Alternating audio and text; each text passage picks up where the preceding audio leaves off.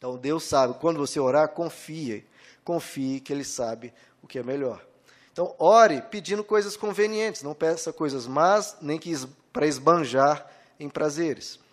E em relação à oração que é conveniente, que é de acordo com o caráter de Deus, porque muitas orações que fazemos podem, uma coisa ou outra, não estar de acordo com o propósito de Deus. Agora, a oração do Pai Nosso é a oração perfeitamente conveniente.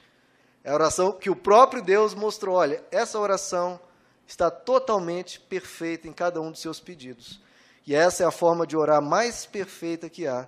É quando você ora o Pai Nosso. Mas orar o Pai Nosso, como Jesus disse, sem ficar repetindo isso. Repete, repete. Não, vou orar agora 50 Pai Nossos. Para que, que Deus quer isso, queridos? Ver uma pessoa ficar repetindo a mesma coisa. Não. A oração do Pai Nosso é para você pegar como um molde Está aqui a oração do Pai Nosso.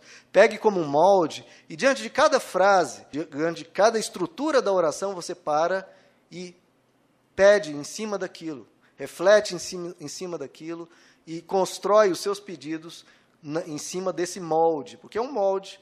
Cada princípio ali você pode orar sobre aquilo. Antes de entrarmos na oração do Pai Nosso, algumas dúvidas, queridos, bem, bem rápido sobre a oração algumas pessoas têm essas dificuldades. Né? Se Deus conhece as nossas necessidades, o próprio Jesus diz, Ele sabe o que você precisa, o que você vai pedir antes mesmo de você pedir. Então, se Ele sabe o que a gente precisa, qual a necessidade da oração? Ele já sabe. Bom, queridos, um pai, ele até sabe o que o filho precisa, mas ele quer esse relacionamento, ele quer essa conversa, ele quer que o filho se aproxima e tenham esse momento de confiança, de pedido, de auxílio. E para que o filho também entenda que a, que a resposta que veio não veio por uma coincidência, não veio porque ah, era para ser assim ou por sorte. Não. Quando você ora e aquilo acontece, qual que é a conclusão? Poxa, realmente Deus existe, realmente Deus me ama, realmente Deus veio e agiu na minha vida. Esse é o grande propósito, para que você veja, para que você entenda que foi Deus que te ajudou. Então isso fortalece a nossa fé, porque você coloca diante dele e vê as coisas acontecendo. Isso fortalece demais a fé de qualquer um. Eu conheço um, um cantor de uma música cristã que ele falou, ele era um ateu, cético, convicto, mas em um determinado momento da vida dele, ele passou por uma crise tão profunda e ele sabia que ele não tinha forças e aquele problema era tão grande que ia arruinar a vida dele. Então ele naquele momento ele abandonou as convicções dele e colocou-se diante de Deus e falou: "Deus, se você existe, que eu acho que você não existe, mas como eu não tenho alternativa, se você existe, responda-me diante desse problema insolúvel, desse problema esmagador, que não tem solução alguma, nem no céu nem na terra, me ajuda a resolver isso. Duas semanas depois, o problema estava resolvido. Qual a conclusão dele? Coincidência. Não, foi coincidência. Não foi sorte. Já ia acontecer. Foi um momento de fraqueza minha. Momento de fraqueza, acontece qualquer. Não, mas deixa quieto. Continuou vivendo a vida dele. De novo, veio um outro problema. Tentou, tentou resolver, não conseguiu. Para onde ele correu? Para Deus de novo. Pediu, uma semana depois estava resolvido. Coincidência de novo, obviamente. Aí foi isso, duas, três, quatro, cinco, seis, sete vezes, até que o momento ele falou, não, peraí, eu preciso de mais fé para acreditar que isso é uma coincidência do que para acreditar que é Deus que está respondendo essas orações. Ele falou, não, aí eu não posso ter tanta dureza no coração para resistir ainda mais. E aí ele falou, não, realmente Deus existe e eu vou segui-lo. Esse é o propósito da oração, fortalecer a nossa fé e nos mostrar que nós temos uma ajuda do alto. E a oração tem esse propósito de gerar uma intimidade, né? que gerar um relacionamento, uma proximidade de você com Deus. E quebrar essa religiosidade de um Deus super distante, construindo galáxias, que não se importa com ninguém aqui e cada um toca a sua vida.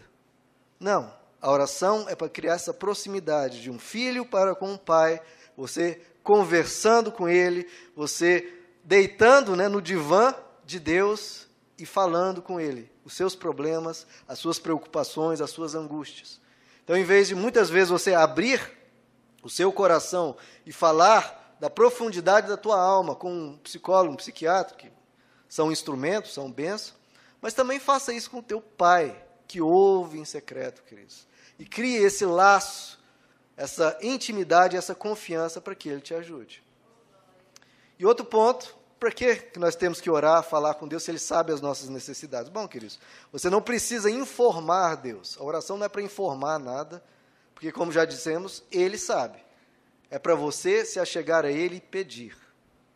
Não é informar, é pedir ajuda. Vamos chegar agora na oração do Pai Nosso, dada essa introdução. Bom, primeira coisa que eu sempre, querido, eu, quando eu leio essa oração do Pai Nosso, antigamente isso me chocava, porque tem duas coisas que eu aprendia na igreja, que deve, como a gente deve iniciar cada oração. A oração deve iniciar com duas coisas, era o que eu sempre aprendia. Primeiro, você começa a oração pedindo perdão. Porque eu aprendi isso, se você não pede perdão, logo de início, Deus não vai ouvir o restante da sua oração, porque você se aproxima com as suas falhas, com seus pecados. Então, a primeira coisa é pedir perdão. E há o pedido de perdão na oração do Pai Nosso, mas é lá para frente. Não é a primeira coisa a ser feita. E é isso Jesus nos ensina o quê? Não dê tanto valor à culpa. Acima de tudo, você tem um pai acessível, mesmo diante das suas fraquezas. Você tem que pedir perdão, mas não se coloque como uma pessoa que Deus me rejeita, Deus me ignora, Deus não me quer por causa desse erro, dessa falha. Não. Se aproxime com Ele com calma, com tranquilidade, abra o seu coração, coloque os seus pedidos lá na frente você já vai estar com a alma um pouco mais aliviada e você pede perdão. Então, sem essa neura, sem essa culpa latejando, vá tranquilo, é o teu pai com quem você está falando. O segundo ponto é que, e aí na oração inteira não acontece isso, Jesus, nesse, nesse ensino da oração, ele não coloca agradecimento algum.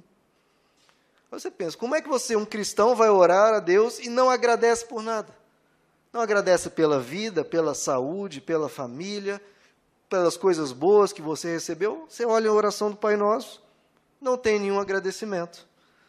Você pensa, poxa, agradecimento é uma das coisas mais importantes para você fazer e é uma das coisas mais importantes. Então, por que, que Jesus não coloca o agradecimento nesse molde, nesse exemplo de oração que é o Pai Nosso? Queridos, é simples. Para não criar em nós uma obrigação, porque agradecimento não pode ser algo obrigado, não pode ser algo forçado, tem que ser algo espontâneo. Se tivesse aqui escrito, Deus, eu te agradeço, Pai, eu te agradeço, todo mundo ia fazer isso, e muitas vezes não estava com aquele coração de agradecimento. O agradecimento tem que ser algo espontâneo, tem que partir de você. Não é Deus te dizer, olha, me agradeça. Porque é algo um pouco forçado, né? Olha, me agradeça pelo que eu te fiz. Não.